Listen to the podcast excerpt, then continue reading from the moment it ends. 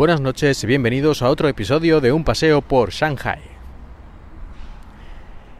En el episodio de hoy, que va a ser breve porque estamos en vacaciones de la Golden Week, como expliqué en el episodio anterior, voy a hablar sobre el lenguaje chino.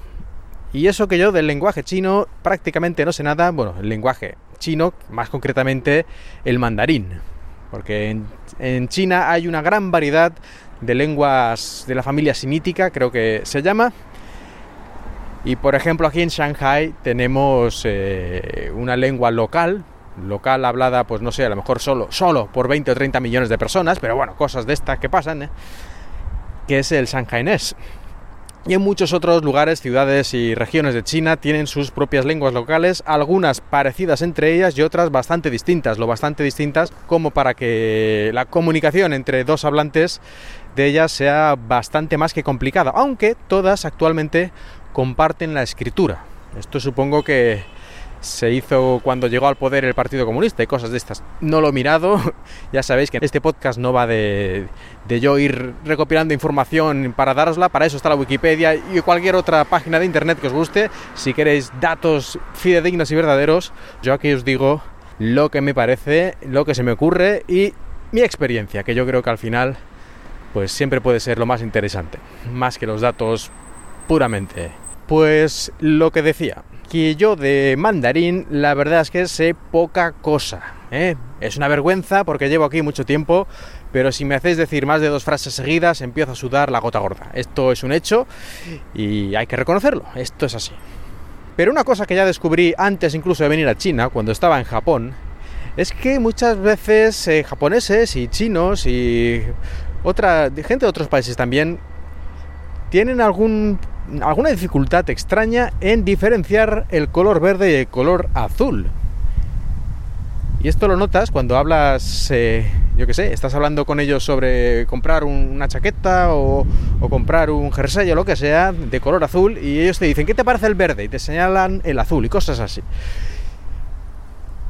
Incluso llegas a plantearte si es que hay algún problema genético generalizado que tienen todos algún tipo de dificultad especial en la retina para detectar estos colores, pero no, no es el caso.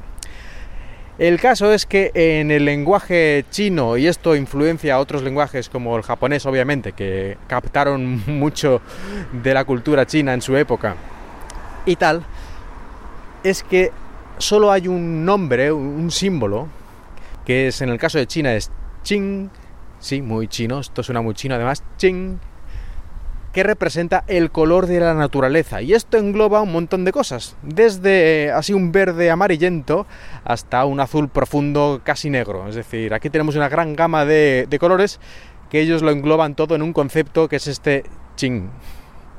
Y de ahí viene la confusión que a veces tienen ellos, tú estás hablando con ellos en inglés o en español si saben, y es muy fácil que confundan un color con otro a la hora de decirlo. Es cierto que aparte de este, de este ching tienen otros, otros nombres más específicos, pero ya más modernos, digamos. El, nombre clásico es el ching, pero tienen ahora nombres más modernos para el azul, o lo que nosotros entendemos como azul, y para el verde, o lo que nosotros entendemos como verde. Por ejemplo, el verde tiene la palabra lu y el azul tiene la palabra len, creo, o lan. Mira, ¿ves? Una prueba de que mi chino es triste. Pero bueno, quedáis avisados si alguna vez habláis con alguien de por aquí y veis que están tanto confuso con estos temas de los colores verde y azul, ya sabéis por qué es. Y bueno, sed comprensivos, ¿eh? porque no lo hacen a propósito ni tienen ningún problema. Es cosa del lenguaje.